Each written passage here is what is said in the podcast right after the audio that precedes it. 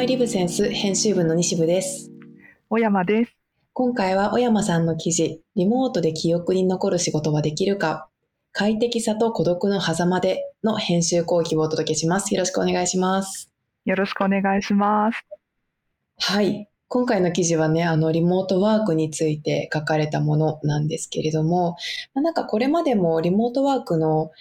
なんだろう、満員電車に乗らなくていいとか、そういう機能的な面は語ら語られることが多かったなと思うんですけれども、今回はある社員がコロナになってからのことって後で振り返っても思い出話に花が咲かなそうっていうセリフからインスピレーションを受けて、感情面にフォーカスした記事でした。はい。はい。そうですね。これ、記事書くときに、まあ、その社員の方もなんですけど、他にも計17名ぐらいの方にこうヒアリングをさせてもらって、で、はいその、そこで得た気づきとか、なんかハッとした言葉を結構記事に引用させてもらって、なんかこうんうんうんう、記事が出来上がった感じはありますね。うんそうですよね。結構ずっとインタビューとかして、ヒアリングされてましたもんね。そうなんですよね。なんかこう、いろんな人にヒアリングをするのが私のなんか手法になってしまうというところあるんですけど、でも、あの、インターン中の内定者の方から、それこそ十何年リブセンスに勤めている社員の方まで結構いろんな部署の方、いろんな、うん。なんだろう、就業年数の方に話を聞けたからこそ、なんかこううん。多角的に思っていることを聞けたから、この記事書けたのかなとは思ってます。そうですよねう。んやっぱりなんか自分が捉えてるリモートワークと他の人がリモートワーク、捉えてるリモートワークってこんなに違うんだっていうのいやが私、ー、まさにそうですね。本当に。うんね。なんか、小山さん的にはどうですか？リブセンスもリモートワーク始まってから2年以上経ちますけれども。そうですよね。なんかまあうんこんなに長引くとは思ってなかったですし、ね最初うん、なんかこう、突然未知のウイルスが世界中に蔓延してっていう、SF かのような、なんかちょっとこの世の中の変化ぶりに混乱してる中で、あの、うん。リモートに切り替わったので、若干最初はこう不安もあったり、今までそのリモートで働いたことがなかったので、果たして出社をせずに仕事ができるのだろうかみたいな、こう漠然とした不安はあったんですよね。でも、割と、あの、すぐに慣れて、うん、なんかこれが日常になってる感は今はありまうす。ー、うんんそっかそっか。小山さんはそっか、コロナ前はあんまりリモートワークは活用してなかった方なんですね。いや、もう、ほうんとんどゼロ ですね。それは、あの、リブセンスに限らず、新卒の頃から考えても、うん。うん、ないですね、リモートで働いたことって。そうか。そう、なんかよっぽどその出張先で、うん。そういうものだからっていう感じなんですか？そうです、そうです。なんか、リモートで働けるのは一部の特殊な人みたいなぐらいの認識でずっといたんですよね。なんか場所を選ばずとか、うんなんかこう、エンジニアの方だったら場所を選ばないし、環境さえば働けるみたいな認識があったり、営業の方であれば、まあ出先で、まあなんかパソコン仕事をするみたいなぐらいの認識あったんですけど、私が っていうのはあまり意識とか考えになかったので、そうですよね。そう。でもどうですか？リモートもう2年やってますけど、うん。こどっちがいいとかありますか？いやー、やっぱりあの、会社がリモート環境を整えてくれたっていうまあ大前提があるので、働きやすさについては思ったより働きやすいなっていうのは結構すぐに感じたところですし、確かに。うーん、なんかやっぱそれに慣れちゃうと、うん。うん、なんか出社してた時に漠然となんで通勤電車に毎日乗らなきゃいけないんだろうとか、結構これ疲れるな、みたいな、十数年思ってたことがなくなった今、あない方が楽だわ、みたいな方にちょっと傾いてるなっていうのは個人的に思います。うんなんか、うん寝れる時間増えましたよね。増えました。そう。もうやっぱり当に。外出しなきゃいけない日って、うん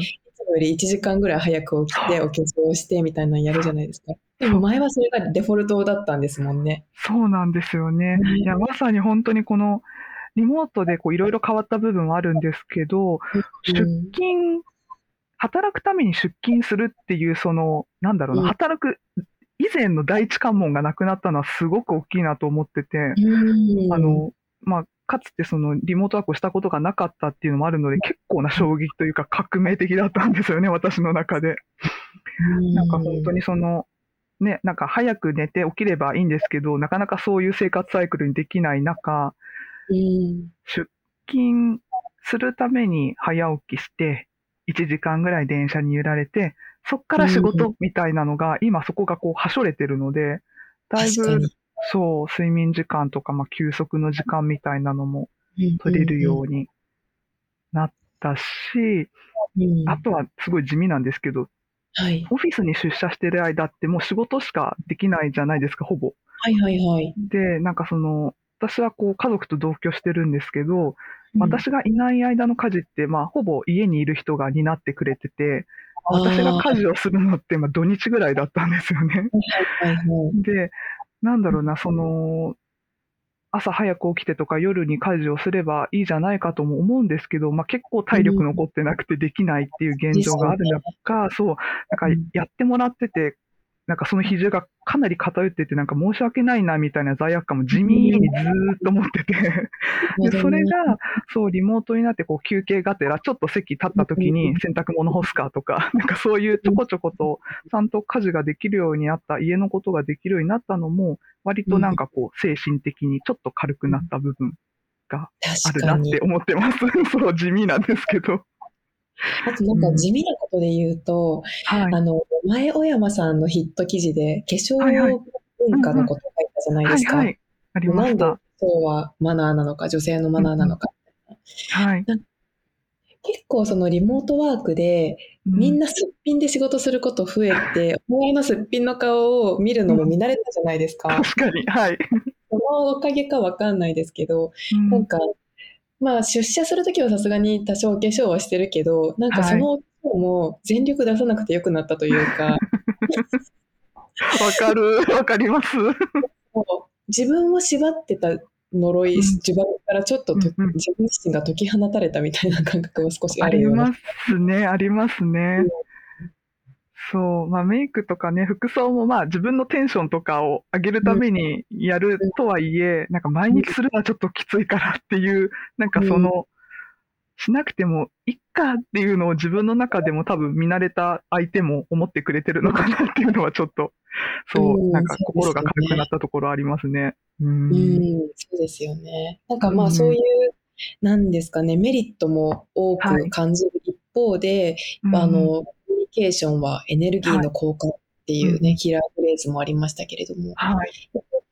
うん、どこか寂しい部分があるっていうのはすごく私自身も納得するところなんですけれども、はい。これは、えっ、と、社員の人のインタビューから出てきた言葉なんでしたっけ？そうなんです。そのヒアリングをさせていただいた社員の方で、あの記事にも登場する加藤めぐみさんのコメントからヒントを得て生まれた、あの文章、一文ですね。うん、なんか、確かにそう言われると、そのコミュニケーションって別に音声のやり取りとか、文字での、なんだろう、やり取りだけじゃなくって、対面だと、うーんと、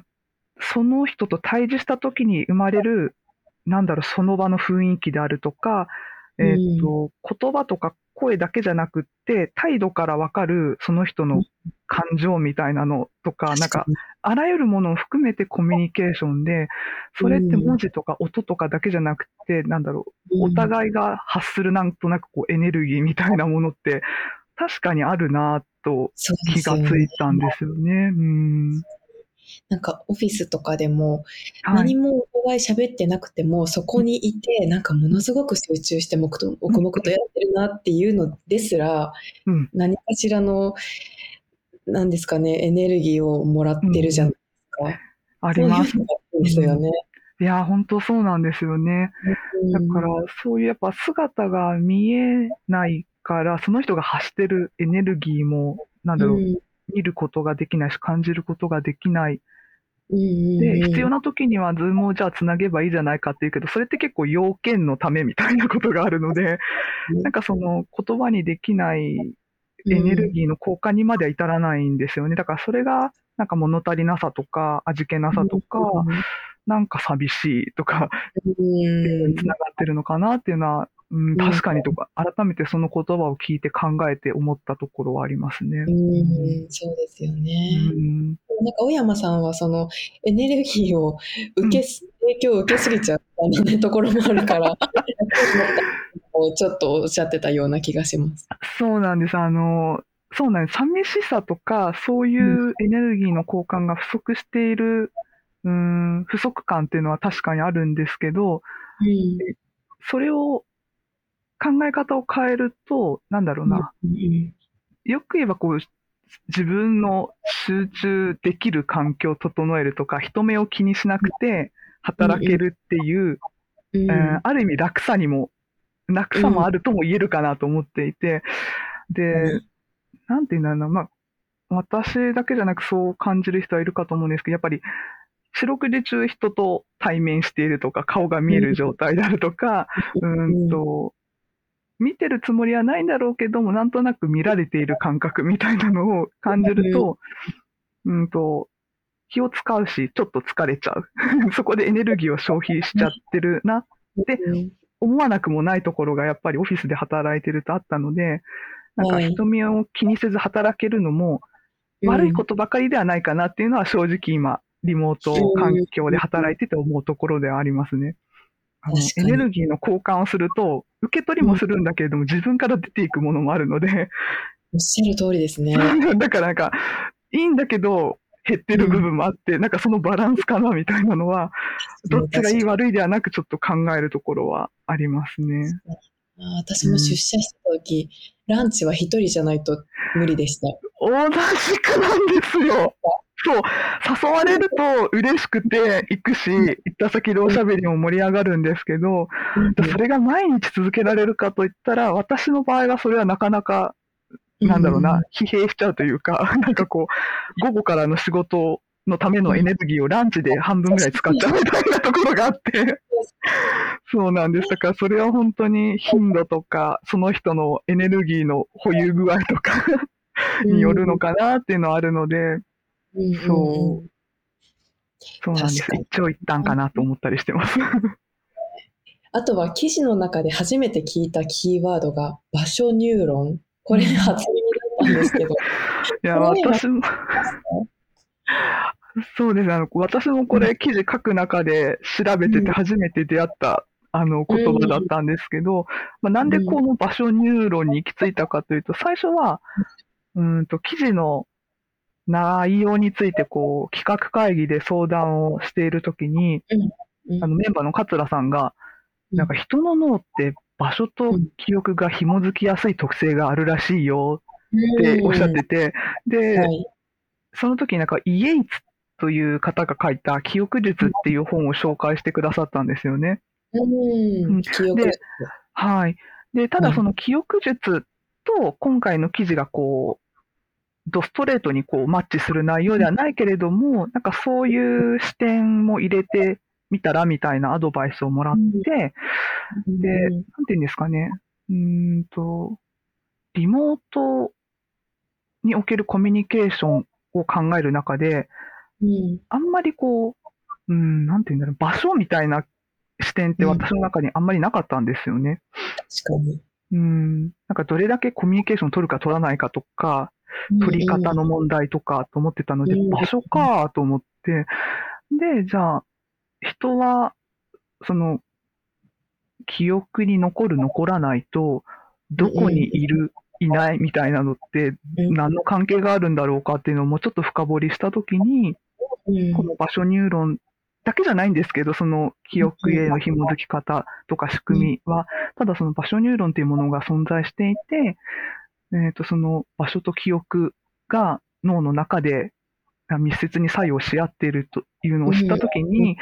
うん、ああ、なるほど、これもリモートか、オフィスに出社して働くかには結構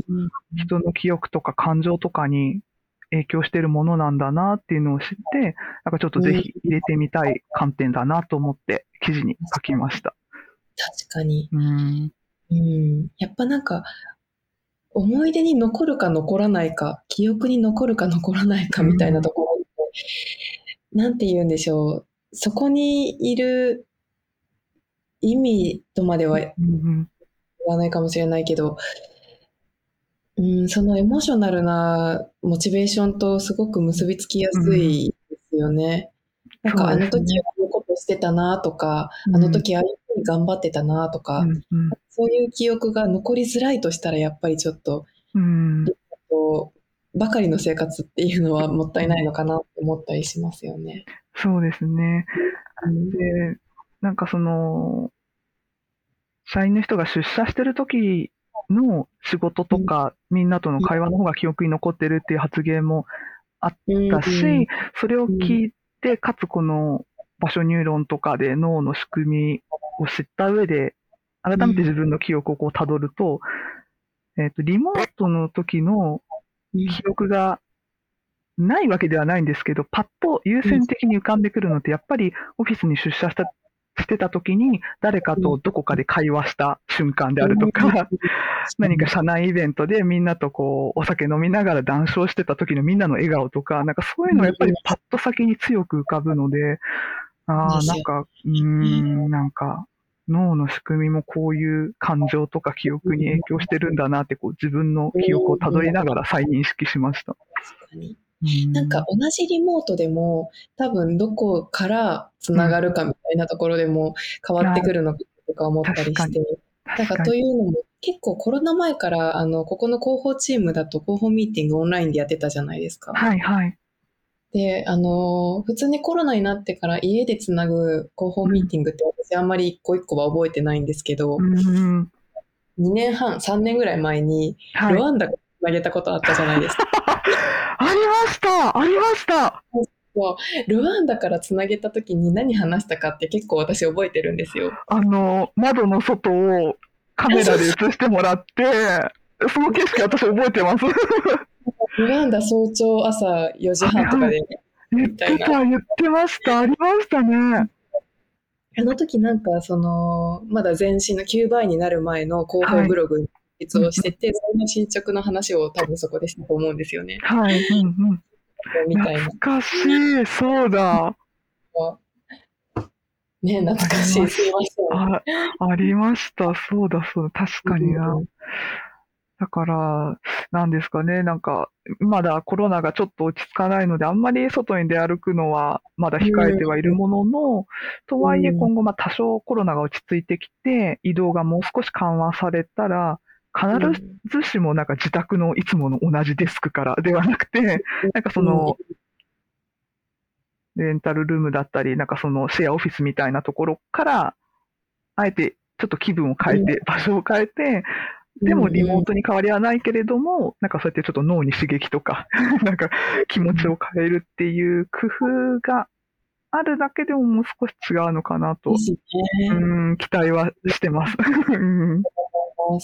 なんか今ね、あの、原則リモートワークっていうのもあるので、もうほぼほぼ99%ぐらいリモートじゃないですか。はい。